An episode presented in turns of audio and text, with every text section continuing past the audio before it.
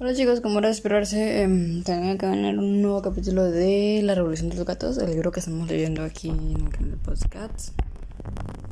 Vamos al capítulo...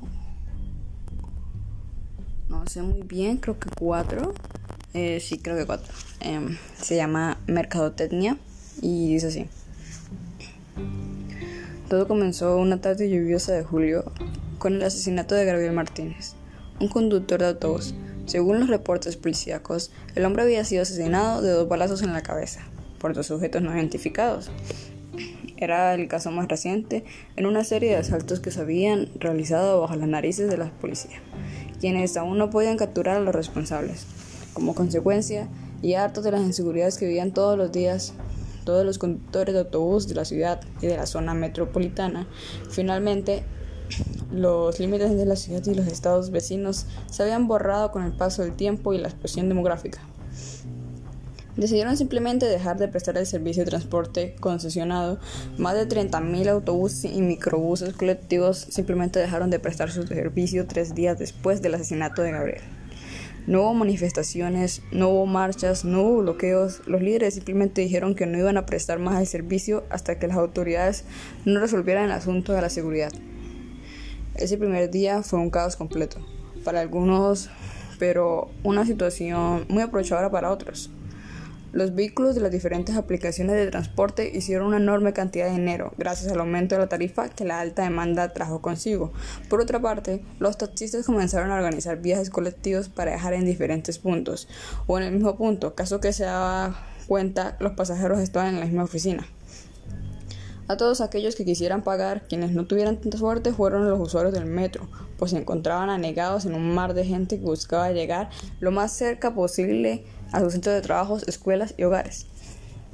Los representantes de gobierno, como sucede en este tipo de casos, salieron a dar la cara ante los medios de comunicación, asegurando que se sentarían a negociar con los conductores para, el servicio, para que el de servicio se restableciera. Tristemente, aquellas negociaciones no dieron frutos. Las autoridades le ofrecieron un aumento significativo a la tarifa del transporte, la instalación de las cámaras de seguridad en sus unidades, la asignación de policías incógnitos con la tarea de auxiliar a los conductores en caso de algún asalto y también su afiliación a los servicios de salud. Pero eso no fue suficiente. Los dirigentes de facto de los conductores rechazaron aquellas ofertas porque el representante del gobierno simplemente se negó a asegurar que incidentes como el de Gabriel Martínez se acabarían. No tardaron ni siquiera tres días con el paro cuando en un violento asalto un grupo de adolescentes degolló al chofer de un taxi solo para quitarle el dinero que había juntado en el día. Aquel incidente causó que los taxistas también se unieran a su paro de los conductores, dejando simplemente de ofrecer el servicio en toda la zona metropolitana.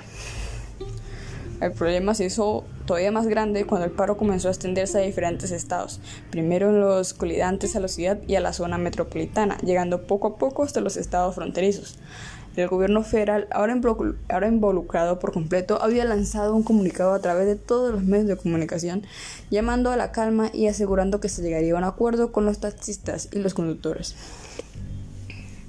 Sin embargo, al igual que las negociaciones anteriores, aquellos esfuerzos habían sido en vano. Ninguno de los dos representantes del gobierno se había comprometido a que los incidentes como el de Gabriel Martínez se acabarían. Después de dos semanas de paro, todo colapsó, cuando, en un seguimiento al salto, un conductor de una aplicación de transporte fue quemado vivo junto con su vehículo.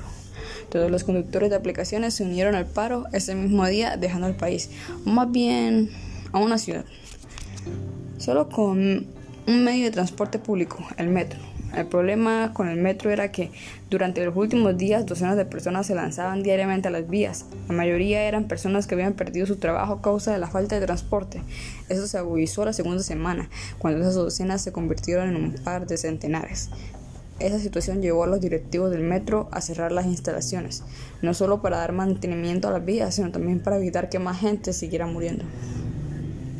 En un acto de verdadera desesperación, los gobiernos locales y federales intentaron una última negociación con todos los transportistas, quienes se negaron rotundamente a regresar a sus labores cotidianas hasta no, hasta no comprometerse a que los incidentes como el de Gabriel Martínez acabarían. Ante esa negativa, el gobierno federal tuvo una idea, retirar las concesiones de transporte a todos y organizar una empresa de transporte por sí mismo. Tardaron solo tres días en organizar aquella gran empresa, lo cual fue una labor titánica que requirió movilizar la mayoría de cantidad de unidades de transporte del ejército que estuvieran disponibles. El gobierno anunció con bombo El gobierno anunció con bombo y platillo que los militares se encargarían de coordinar las rutas y conducir los transportes, lo cual ayudó un poco a tranquilizar la población. Todos pensaron que las cosas volverían a la normalidad. Sin embargo, el día de la inauguración de las rutas, un terrible ataque con explosivos destruyó a uno de los transportes, matando al conductor y asesinando a todos los pasajeros. Esa situación fue la gota que derramó el vaso. El ejército se negó a seguir conduciendo aquellas rutas, no solo para proteger la integridad de los conductores, sino para proteger a los pasajeros. Se habían cumplido ya las tres semanas y los ciudadanos habían comenzado a realizar marchas y manifestaciones exigiendo que la seguridad fuera el tema principal a resolver. La situación se había vuelto difícil. Los sitios de esparcimiento se habían convertido en lugares desiertos. Los servicios de salud y de emergencia estaban detenidos y la mayoría de las empresas reportaban pérdidas millonarias. A nivel internacional se hablaba de la crisis del país. Algunos líderes aseguraban que era un complot para derrumbar el sistema económico, otros decían que era culpa del gobierno incompetente. Lo menos que podían asegurar que los reclamos de los transportes eran válidos. A la cuarta semana, cuando las protestas habían escalado al límite, el gobierno encontró la solución. El despacho creativo celebraba con una botella de Merlot en la oficina. Todos estaban muy contentos. No solo habían logrado aumentar las ventas de automóviles por encima del 500% como lo habían asegurado a la junta directiva de la ensambladora, sino que también habían logrado que el gobierno aceptara el plan de financiamiento para que cualquier persona pudiera obtener un automóvil a través de crédito que muy amablemente los bancos habían ofrecido gestionar. Había sido un movimiento perfecto y solo habían tenido que, sacrificar a unas cuantas personas para alcanzar la meta. Era una lástima que nadie sabría la existencia de aquella campaña tan exitosa y creativa. Bueno, eso ha sido todo. Ese es el capítulo de hoy. Como vemos, eh, vamos avanzando en el libro y pues ya hemos visto eh, lo primero, que era la esposa hambrienta, el recapitulación del segundo capítulo, que era el chico drogadicto. El tercera era que los aliens estaban en crisis. Y la cuarta es como vemos un país está en crisis, entonces estamos, tenemos que vamos a llegar como a la conclusión que todo va a estar en crisis o alguna cosa.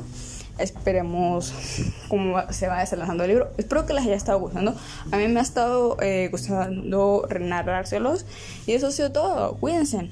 Em, feliz primer, primeros días de 2022. Eh, esto ha sido Juego Solar para noches y días de con una taza de café. Bye bye.